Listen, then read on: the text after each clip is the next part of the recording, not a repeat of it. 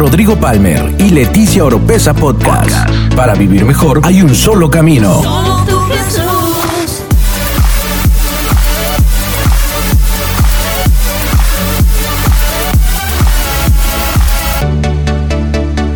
Escucha todas las semanas la clave para tener una mejor vida. Una mejor vida. Así que bienvenidos, chicos.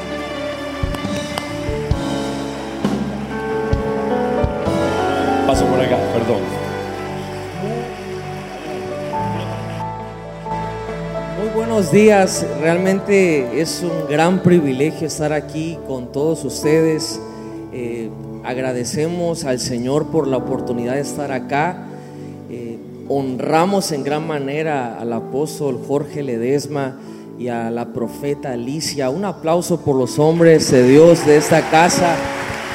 De verdad, apóstol, eh, públicamente le agradecemos. Número uno, la invitación y segundo, la calidez, el trato, de verdad que nos vamos con el... Ayer me preguntaban de la radio, ¿qué se lleva de Argentina? Le digo, sorprendido por la calidez de la gente, el amor, la pasión por Dios, pero de verdad que el corazón del padre y la madre, el apóstol y la profeta de esa casa no tiene comparación. Aprendimos mucho. Venimos a servir, pero aprender. Muchas gracias, apóstol. Gracias de verdad. Gracias. Toda la familia, los hijos, los servidores, el equipo, estamos bien agradecidos. Eh, venimos de México. Ella es la mujer más hermosa del mundo. Es mi esposa Leticia. ¿Cómo están? De verdad que quiero decirles que es un privilegio poder estar aquí con ustedes. Estuvimos compartiendo con los jóvenes y nos enamoramos de ellos. Me los quiero llevar a México conmigo. Pero dijimos que si así son los jóvenes, ¿cómo serán los papás? Así que teníamos muchas ganas de estar aquí con ustedes y conocerlos. Porque igual conocemos al apóstol, a la profeta y nos enamoramos de ellos. Y sabemos que de tal palo, tal astilla. Amén. Y, y realmente eh, tenemos dos hijos, eh, Rodriguito y Valentina. Rodriguito tiene nueve, Valentina tiene doce, allá están en casa. Eh, venimos de México, de la región, el estado se llama Tabasco, la ciudad se llama Villahermosa. Eh, nuestros padres, en mi caso, mis padres naturales, pero al mismo tiempo son nuestros padres espirituales, el apóstol José Luis López y la profeta Margarita Palmer, es un honor que nos hayan podido enviar para venir a servir también y a venir a compartir, pero sobre todo, de verdad se los digo, aprender.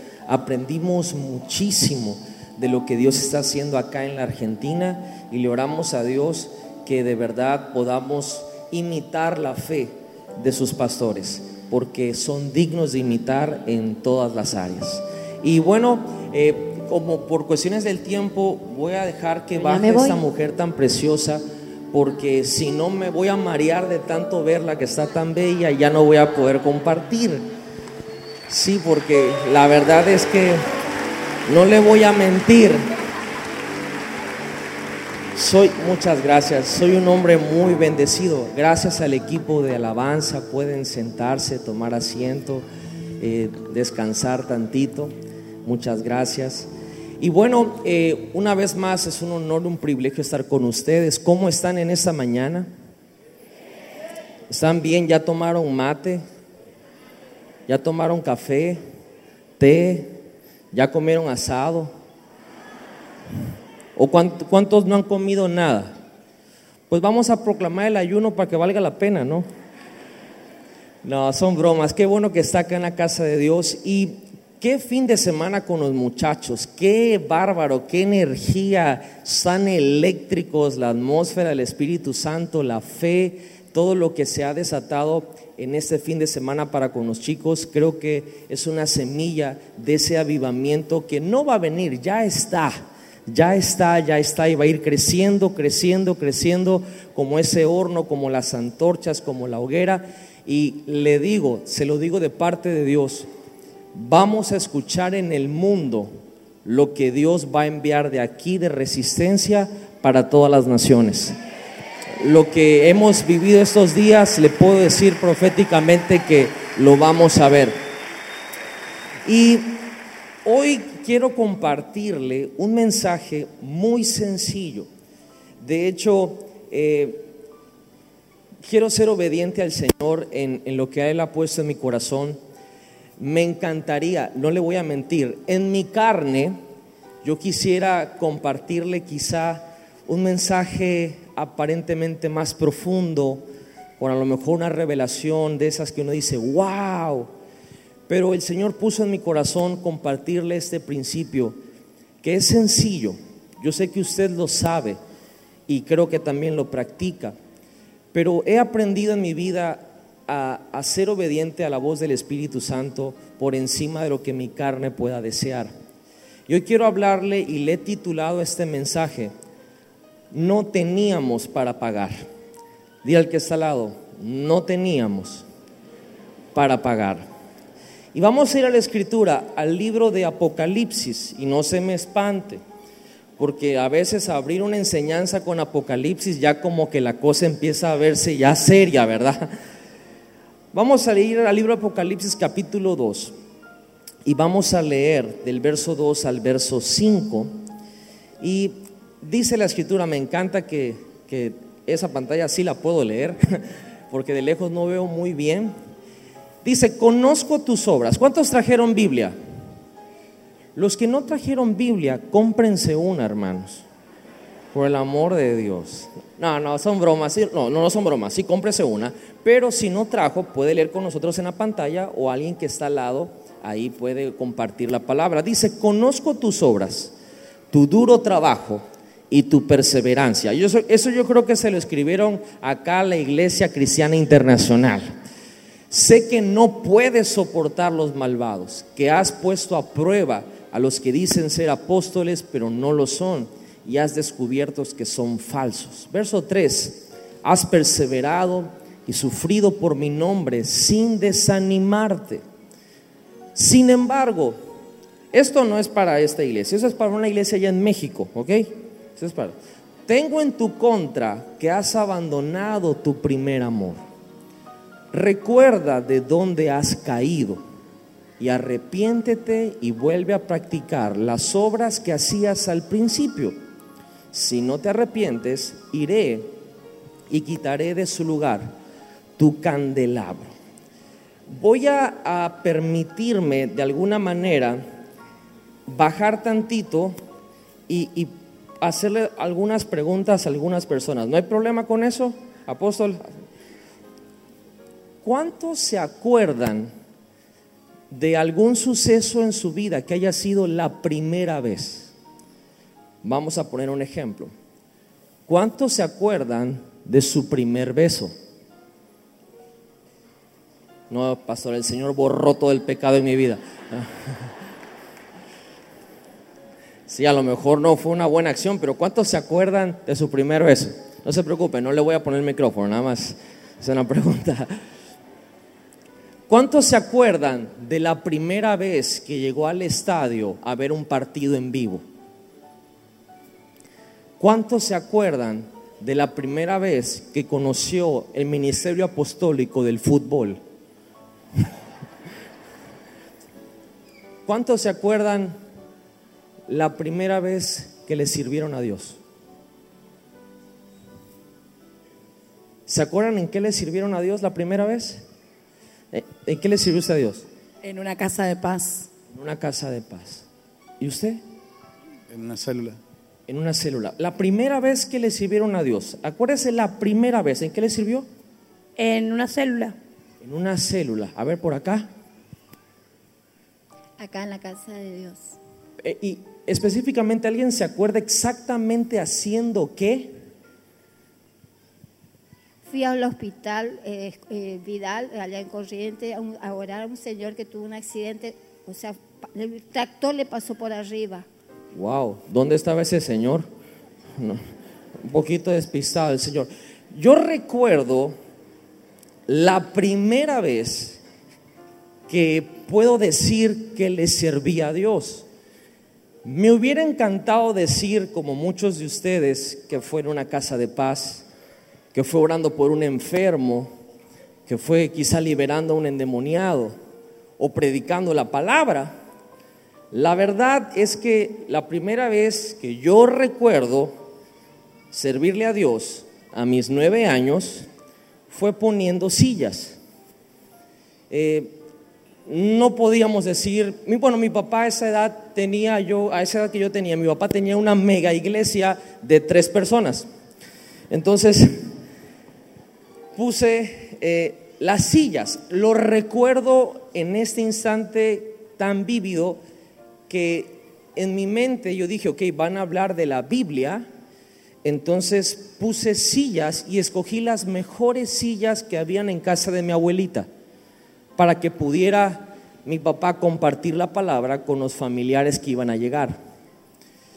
Y pasó el tiempo, de hecho estábamos compartiendo con la familia que eh, como hijo de pastor tuve un pequeño desliz, me fui al mundo, me rebelé con el Señor, pero la verdad todo fue fríamente calculado, es que yo necesitaba testimonio para luego decir, el Señor me sacó de eso. Ah, No, fue por rebeldía, fue por un corazón muy malvado delante de Dios. Cuando el Señor utilizó a esa hermosa mujer para poder atraerme con cuerdas de amor y regresé a los caminos del Señor, recuerdo también la primera vez que me reencontré con mi servicio a Dios. Y me hubiera encantado decir que también quizá fue dando un tema en un retiro, orando por alguien, en una casa de paz, en una célula. Pero fuimos a un retiro que allá les llamamos encuentros y me tocó lavar baños. Y en esa lavada de baños el coordinador del equipo de limpieza que éramos los que íbamos a servir, me dice, te toca lavar el baño y se empezaron a reír todos. Yo dije, sí, claro, pero yo iba con un gozo. Y me acuerdo que abro la puerta del baño y encuentro un monumento en el suelo. Pero un monum- una cosa, una obra de arte. Yo entendí que me estaban haciendo una maldad, ¿verdad? Porque es muy desagradable eso.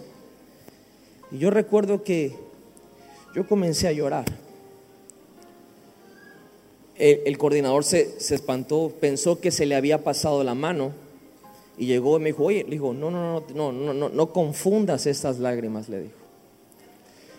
Tú no tienes la idea, el honor y el privilegio que es para mí poder haber sido aceptado por Dios una vez más y ahora tener el gran honor de literal levantar estiércol sabiendo que es para servirle a Él. Agarré una bolsa de supermercado, interrumpí el arte que había en el piso, cloro, ácido, y me acuerdo que comencé a cantar. Los demás pensaron que ya yo me había perdido por eso, en, estaba yo adorando al Señor y, y nunca se me olvidará eso. Porque quizá hoy uno tiene este gran honor que uno no merece de estar en un lugar como este predicando la palabra. Pero nunca me voy a olvidar de mis primeras obras. Porque al final del día, lo que el Señor va a ver es el corazón. Al final del día, lo que Dios va a hacer, cuál es nuestra actitud hacia Él y hacia su obra. ¿Recuerda usted sus inicios? ¿Recuerda usted cómo comenzó este camino de fe? ¿Recuerda usted la actitud que usted tenía quizá cuando se comenzó a congregar, que hacía la fila y quería llegar primero y quería agarrar el lugar más cerca al, al altar o a la plataforma porque de alguna manera quería escuchar más, que no quería que nadie lo molestara. Recuerda la actitud que tenía para cuando le asignaban alguna área en la iglesia para servir. ¿Lo recuerda usted eso? Puede tener memoria de esos inicios. Y hoy quiero hablarle de algo que para mí se me ha hecho el mejor maestro o la mejor maestra en mi caminar con Dios. Y esa es la gratitud. Y el que está al lado, la gratitud. Jesús era un hombre que cuando estuvo en la tierra, Dios lo usó para hacer milagros. Liberaba endemoniados, predicaba la palabra, enseñaba el reino. Su personalidad, la Biblia dice textualmente que su fama se extendió por toda la región. Eso es un término que quizá no nos gustaría mencionar en la iglesia, pero la Biblia dice que Jesús tenía fama. Se convirtió en una celebridad de aquel entonces.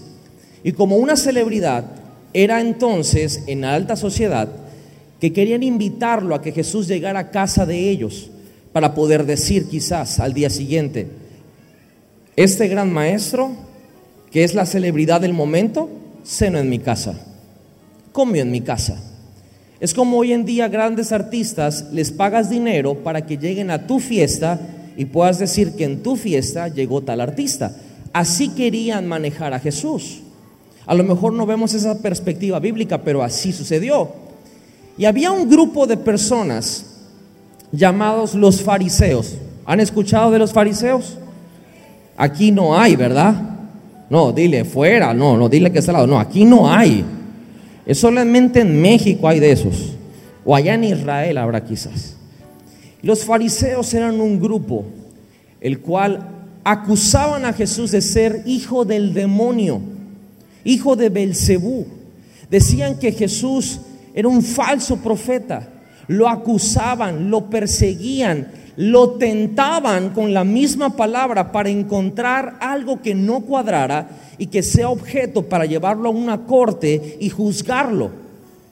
Los fariseos eran personas que Jesús mismo dijo a ellos que eran sepulcros blanqueados, que eran personas, disculpe la palabra que voy a decir, hipócritas, personas que no eran transparentes, personas que por fuera aparentaban algo, pero por dentro eran alguien totalmente distinto. Jesús dijo cosas muy fuertes acerca de ellos, dijo raza de víboras, cosas fuertes. Pero la Biblia me narra una historia. Y en Lucas capítulo 7, verso 36, vamos a ver algo que pasó con un fariseo. Dice la escritura, uno de los fariseos invitó a Jesús a comer Así que fue a casa, a la casa del fariseo y se sentó a la mesa. Ahora, me encanta que le estoy leyendo la nueva versión internacional y hay una versión que la escritura dice que este fariseo le rogó a Jesús. Ya conmigo, rogar. A mí eh, la mente me da así como un contrapunto en decir cómo es que una persona que lo llama hijo del demonio, le ruega a Jesús para que vaya a su casa a comer. Es porque solamente quería aparentar una imagen de éxito, pero realmente no quería recibir lo que Jesús cargaba o lo que Jesús tenía. Y me imagino, así como nosotros el día de hoy, cuando alguien invita a una persona importante, no necesariamente te tiene que agradar, pero si sabes que es importante, ¿qué hacemos cuando tenemos un invitado en nuestra casa? ¿Cómo preparamos esa llegada? Limpiamos la casa, ¿verdad? Agarramos todas las cosas sucias y las metemos debajo de la cama. Así ya. Y aquí no pasó nada. Mi vida es perfecta. Si hay algún desarreglo en la casa, llama a alguien, lo arregla. Esa luz que no prendía tiene nueve meses, ahí se arregla. Por fin huele rico la casa, por fin se saca la vajilla intocable. Comes con un vaso naranja, un vaso blanco, un vaso verde, pero cuando llega el invitado sacas la vajilla de la abuelita, esa que solamente está de adorno, como si fuera de todos los días. Quizá las hermanas se esmeran en la cocina. ¿Cuántas hermanas aquí cocinan? O los hermanos también. Bueno, si hacen un asado, el parrillero ahí se lleva la onda. Y, hacemos lo mejor que tenemos. Yo me imagino que así el fariseo dijo, no, si viene ese, voy a, darle lo mejor en, mi imagen que tengo. Yo me imagino que cuando llegó Jesús a la casa, eh, el fariseo llegó, maestro, adelante, está usted en su casa. Esta es la señora farisea, fariseíto 1, fariseíto 2 y baby fariseo. Bienvenido aquí a tu humilde morada. Yo me imagino que el fariseo hizo algo así, algo así tuvo que haber hecho porque eran sepulcros blanqueados, eran gente hipócrita. En palabras de Jesús, raza de víboras. Y en el verso 37 pasa algo, algo que rompe el protocolo de esta imagen perfecta que quería transmitir el fariseo. Dice, entonces, una mujer que tenía fama de pecadora, cuando ella se enteró de que Jesús estaba comiendo en casa del fariseo, se presentó con un frasco de alabastro lleno de perfume. Llorando, dile que estaba llorando, se arrojó a los pies de Jesús de manera que se los bañaba en lágrimas. Luego se los secó con los cabellos, también se los besaba y los ungía con perfume. Al ver esto, el fariseo que lo había invitado dijo para sí, es decir, pensó esto, dentro de él tuvo esta percepción, dijo, si este hombre fuera profeta, sabría quién es la que lo está tocando. ¿Y qué clase de mujeres? Dos puntos en gramática como consecuencia. Una pecadora. El fariseo ha dicho. ¿Qué pasa cuando quieres en la imagen perfecta y alguien viene y te interrumpe todo el circo que habías puesto para que te saliera todo perfecto? Imagínate que ahora mismo aquí está el servicio, tenemos el culto, tenemos la cultura de que estamos sentaditos, escuchando la palabra. Imagínense que de repente una mujer irrumpe por alguna de las entradas y llega clamando para, porque tiene alguna situación, no sabemos ni cuál ni se le entiende lo que está diciendo, pero viene llorando. Obviamente, igual allá en México tenemos entrenados al equipo de seguridad, de ujieres, de servidores, de antiterrorismo y, y de todo, porque yo solamente tendría que hacer, más allá tenemos legendarios, hombres, así que hemos sido entrenados, digo, legendarios, saquen a la vieja esa. Y le aseguro que se va a levantar uno y la va a taclear. ¡Tan! ¿Y a dónde va usted? Y, y le, ¡ah! y la sacan porque está interrumpiendo la presencia del Señor. Esa mujer llegó, no pidió permiso al fariseo.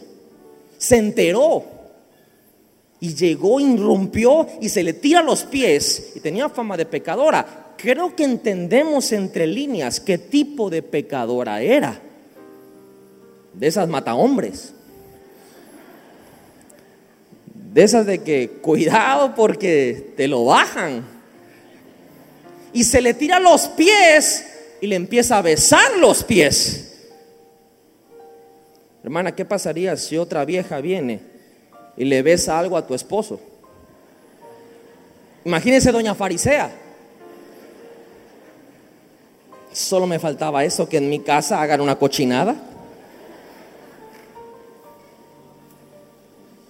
Esta mujer viene, hace eso y este fariseo, porque de alguna manera es sutil, es muy sutil este espíritu de religiosidad, ese espíritu que no nos damos cuenta muchas veces que lo tenemos. Y dice, si este fuera profeta, número uno, dudó, dudó, cuando tú no eres agradecido, de alguna manera en ti hay cierta religiosidad. Y cuando Dios está haciendo algo con alguien que a lo mejor tú no esperas que ese alguien pueda ser usado por Dios, dudas. Dos, dice, si supiera, si este hombre fuera profeta, supiera mujer, qué clase de mujer lo está tocando. Un, un conflicto o un sentido de superioridad. Y yo sé que mientras le digo eso, usted está descartando diciendo, no, yo no dudo, no, yo no me siento superior a nadie. Y termina diciendo el fariseo, esta mujer es una pecadora, juicio. Duda, superioridad y juicio. Sutil este espíritu. Si yo le preguntara ahorita a usted, ¿usted tiene dudas? ¿Usted se siente superior a alguien? ¿Usted juzga? Me va a decir, no, pastor, claro que no. Pero le cuento, quizá no nos hemos dado cuenta que a veces sí somos así.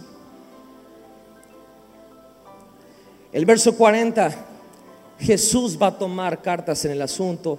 Dice, entonces respondiendo Jesús le dijo, Simón, una cosa tengo que decirte. Y él le dijo, miren la hipocresía, di maestro, o sea, estaba pensando, este ni profeta ni sabe quién la está tocando, una pecadora, ¿para qué invité a este tipo acá? Me va a dejar en vergüenza en la sociedad, y ahora los fariseos me van a agarrar de bullying y no sé qué van a decirme, pero bueno. Y Jesús se voltea, Simón, una cosa tengo que decirte. Ah, claro que sí, diga, dígame usted, maestro. Un acreedor tenía dos deudores. El uno le debía 500 denarios y el otro 50. A ver, este lado, diga conmigo 50. Este lado 500. Ah, a ver, 50.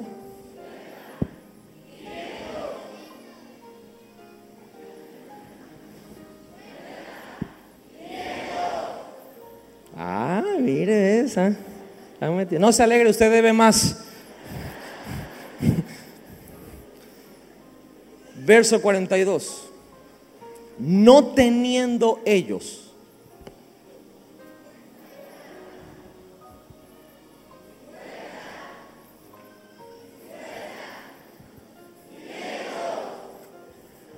Ni el de 50 ni el de 500 tenía cómo pagar. No teniendo ellos con qué pagar, perdonó a ambos. Di pues, ¿cuál de ellos le amará más? Respondiendo Simón le dijo, pienso que aquel a quien perdonó más. Y le dijo, rectamente, ya que andas de juzgador, has juzgado rectamente. Verso 44. Y vuelto a la mujer, dijo a Simón, ¿ves esta mujer? Entré a tu casa y no me diste agua para mis pies.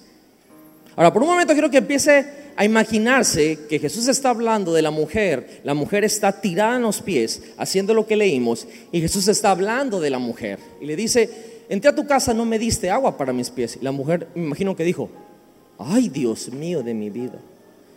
Ahorita va a ver por qué. Mas esta ha regado mis pies con lágrimas y los ha enjugado con sus cabellos. No me diste beso. Aquí dan dos.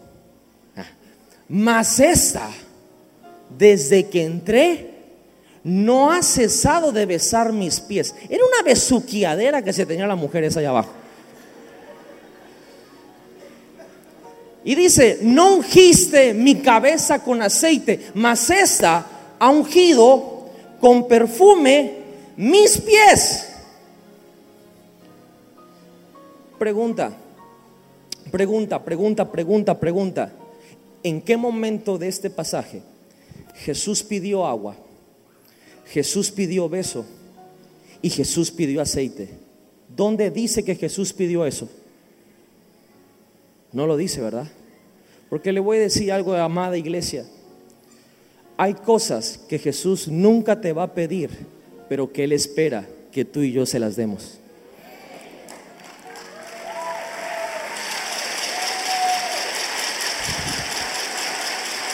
Me traje una mexicana con matraca ahí para que... Hay cosas que Jesús nunca le va a pedir directamente, pero le digo, Él está esperando que se las demos. Y esto a mí me abrió los ojos, porque el fariseo, una de las cosas que tenía es que sabía mucho, ellos tenían mucho conocimiento. Hoy podríamos decir, tenemos mucha revelación de esa del tercer cielo. Sabía mucho, pero con todo su conocimiento y con toda su revelación, no pudo ver lo que Jesús nunca dijo, pero estaba esperando.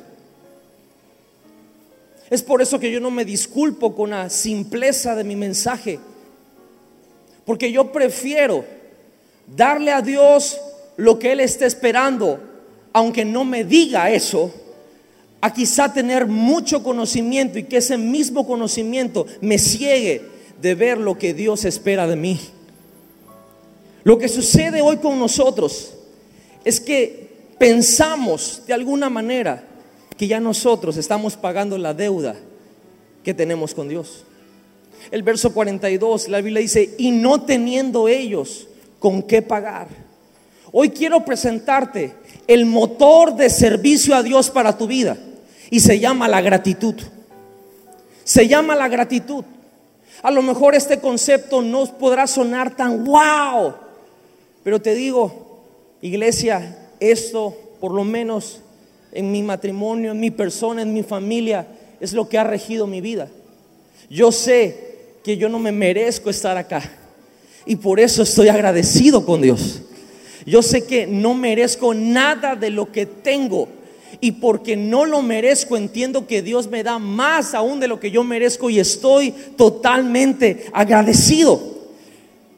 Pero eh, hoy en, nuestra cultura de iglesia y de reino, parece que nos sentimos merecedores y damos por sentado de que lo que tenemos es porque no los merecemos.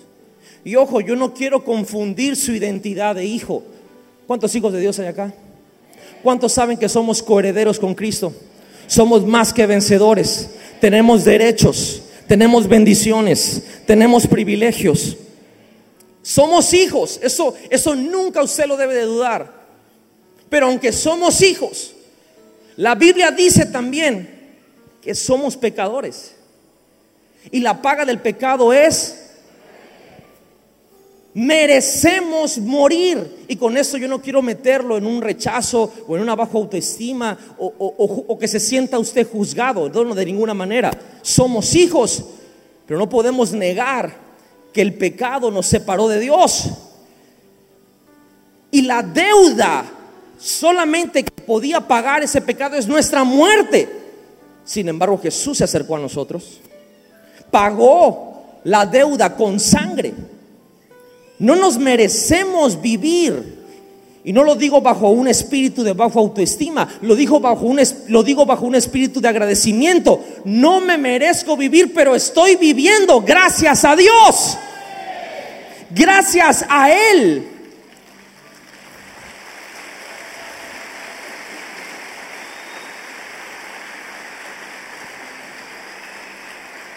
La onda con la iglesia, algo tan puro como es el servicio a Dios. Empezamos a servir. ¿Cuántos de aquí le sirven al Señor en alguna área? En una casa de paz, en un ministerio, en un discipulado, en alguna área. Levante su manita si es tan, tan amable. Muévala así. ¿Cuántos de aquí le sirven al Señor? Ok, pensamos luego que el servirle a Dios es como que le estamos abonando a la deuda que tenemos con Él. Y le digo algo, no tenemos con qué pagarle. No tenemos con qué pagarle. Hay algo que Jesús está esperando y no nos lo va a decir. Y la gente que, que, no es agradecida, el problema es que se vuelve ciega y no logra ver esas cosas.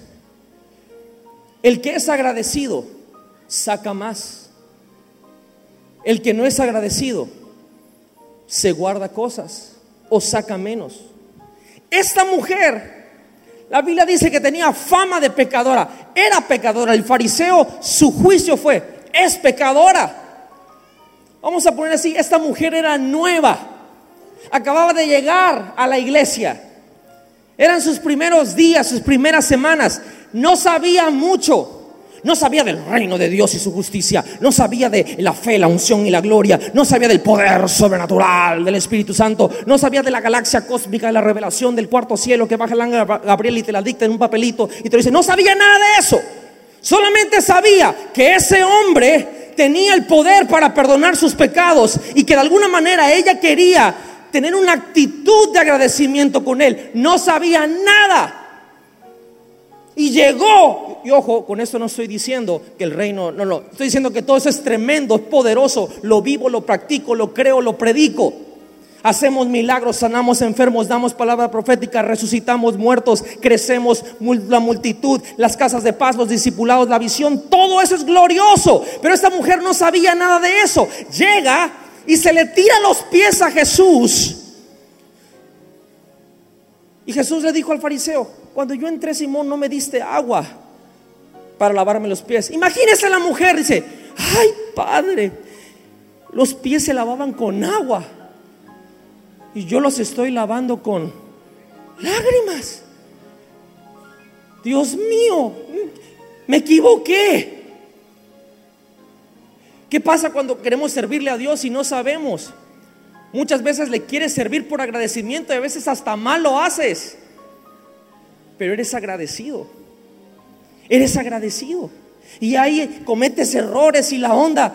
Y luego Jesús le dice, Simón, cuando vine, no me diste un beso.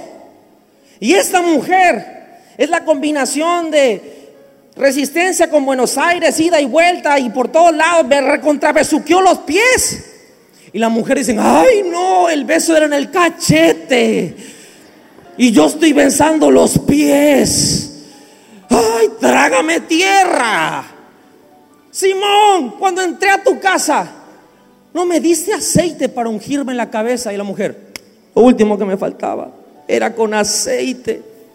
Y yo estoy usando perfume y era la cabeza y yo estoy con los pies. Y esta mujer trajo un saquito de perfume y me ha lavado los pies con perfume. El agradecido quizá no sabe muchas cosas, pero saca de lo que tiene. Y si no hay agua, entonces hay lágrimas. Quizá no le atinas en las primeras veces que sirves. Te dijeron que besaras el cachete y tú fuiste a besar los pies. Quizá la onda era con aceite y tú trajiste perfume. Hermanos, vamos a servir el fin de semana. Todos vénganse por favor de negro. Tú llegas de blanco. Aquí estoy, listo para servir. Y a lo mejor dice, este rebelde vino de blanco. No, el tipo di- uniforme negro y dijo, ah, pues, pues no, el negro va a ser malo, el blanco es de Dios. Y a lo mejor sí es ignorante y lo que tú quieras, no sabe protocolos, pero su actitud de servicio. Jesús dice, yo no te pedí eso, pero tú entendiste que lo esperaba. Jesús de una manera muy educada le dijo a Simón, Simón, quizá tú sientes que debes 50 y quizás tú piensas que ella debe 500, pero te digo, ni ella ni tú tienen cómo pagarle. A los dos los perdoné. La única diferencia es que tú sientes que no tienes que ser agradecido. Y ella, desde que llegó, no ha dejado de agradecerme con su actitud. Aunque no lo ha hecho en el protocolo correcto. Aunque no usó agua, usó lágrimas. Aunque besa pies en vez de cachetes. Aunque usa perfume en vez de aceite. Va a aprender, te aseguro que va a aprender. Pero lo que ella tiene, aunque tú piensas que lo tienes todo, te hace falta. No tienes gratitud.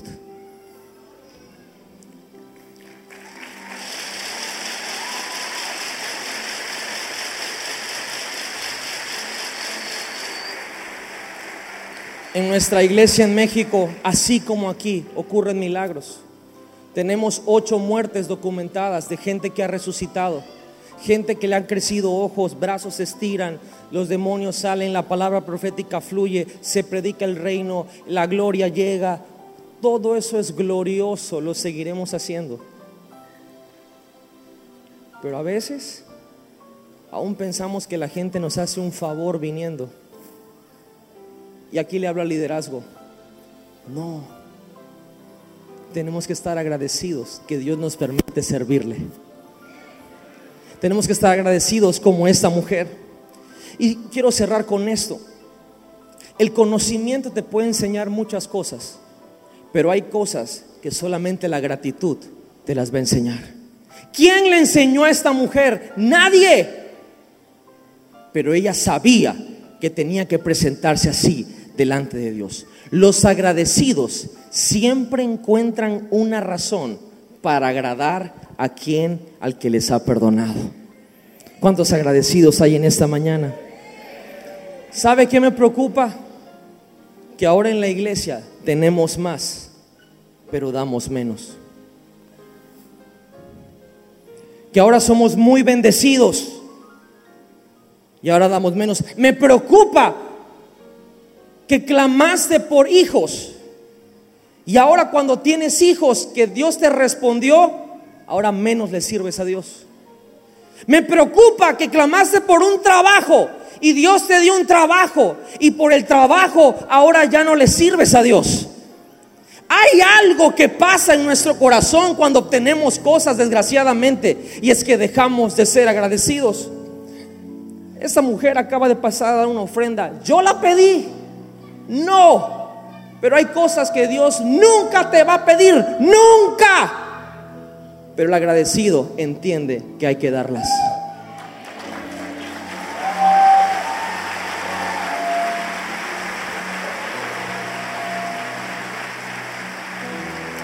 Llegamos. Ay, no me gustó la alabanza hoy. Hoy como que les faltó unción. Antes tenías que poner un disco porque no había músicos. Ay, es que el sonido hoy estuvo muy fuerte. Antes no teníamos sonido. Hoy ya somos esto no me parece, esto en lo otro. Ay, esa reunión estuvo muy larga. Ay, como que mi líder le hace falta más gloria. Ay, como esto y el otro. Ay, como que no sabe hablar. Ay, como que solamente se sanaron dolores de cabeza. No se levantó ningún paralítico. Alguien se sanó. Hay que darle gracias a Dios.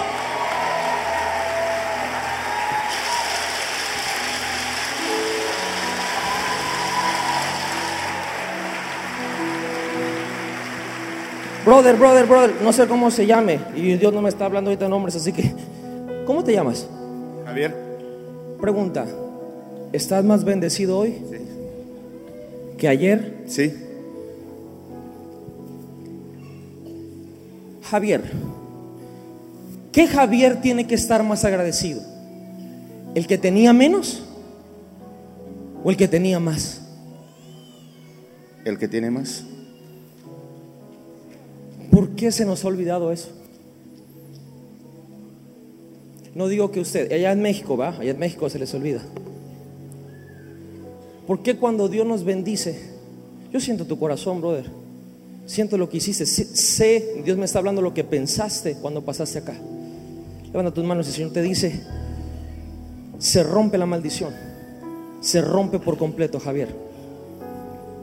Y no te preocupes por el miércoles. No lo puedo decir públicamente, pero tú sabes, Dios está en control. Descansa, descansa, descansa. ¿Qué pasó con nosotros? Y, y termino, termino, termino, termino, termino. El detonante de mi servicio a Dios es la gratitud. Así como ustedes acá por la gracia de Dios, en México tenemos muchos servicios, uno detrás de otro el domingo. Nuestro auditorio le caben cuatro mil personas y tenemos un servicio, otro servicio, otro. Yo predico todos los servicios. Y ahora mi papá me dijo, Rodrigo, quiero que estés en la mañana o en la tarde en Villahermosa y luego tomes un vuelo a alguna de nuestras otras iglesias, ya sea en Monterrey, Ciudad de México, Cancún, Mérida, etcétera, etcétera, porque quiero que prediques allá, ya sea en la tarde o en la mañana. Y ahora tengo que levantarme 3 de la mañana, meterme con Dios, buscar al Señor, ir a la prédica, tomar un avión, ir a predicar a otro lado, regresar en otro avión y la onda y la gente me dice de un buen corazón, pastor, ¿cómo le hace? ¿Cómo tiene tanta energía para hacerlo? Yo sonrío y le digo, es Dios. La realidad es la siguiente, ¿cómo no lo voy a hacer? ¿Cómo yo me negaría a eso si Él perdonó mi vida? Si es necesario fundirme sirviéndolo a Él, lo voy a hacer. ¿Por cómo no lo voy a hacer? Gente que dice, pastor, ¿puedo orar por mí? Uy, debe de estar cansado. Sí, pero ¿cómo no voy a orar por alguien? ¿Cómo no? O sea, no es cómo le hago, realmente es cómo no lo voy a hacer. Estoy agradecido. Yo no tengo baja autoestima, sé que soy hijo, pero sin Dios no soy nadie. No soy nadie. Le agradezco que aún en mi rebeldía, Él me jaló otra vez. En mi pecado me redimió otra vez. Hay dos cosas por las cuales, y con esto cierro, tú y yo podemos ser agradecidos. Por lo que Él hizo y por lo que Él está haciendo ahora. Hoy soy bendecido. Hoy soy bendecido. Tengo una esposa. Acá se me movió. Tengo dos hijos.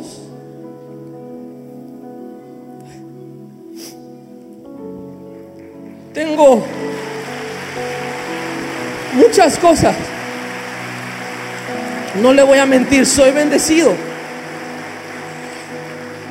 Caramba, si soy bendecido, ¿cómo no le voy a ser agradecido? Y si ahorita no estás tan bendecido como quieres y Él te perdonó de la muerte, ¿cómo no vas a estar agradecido? Iglesia Cristiana Internacional, lo que viene para ustedes es increíblemente hermoso y grande y poderoso.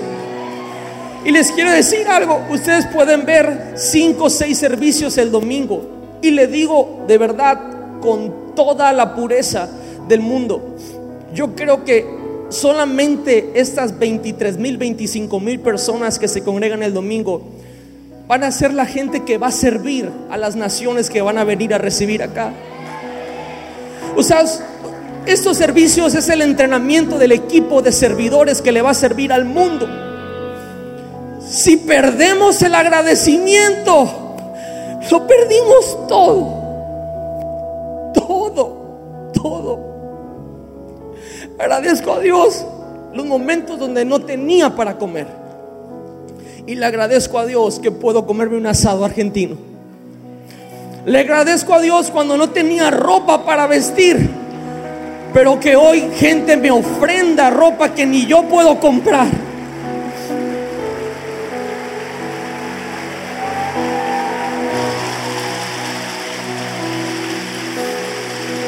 Yo no sé si en esta mañana puede haber alguien que diga, pastor, yo quiero ser una persona agradecida. Si tú eres una persona que quiere ser agradecida, ¿por qué no te pones de pie y corres al altar?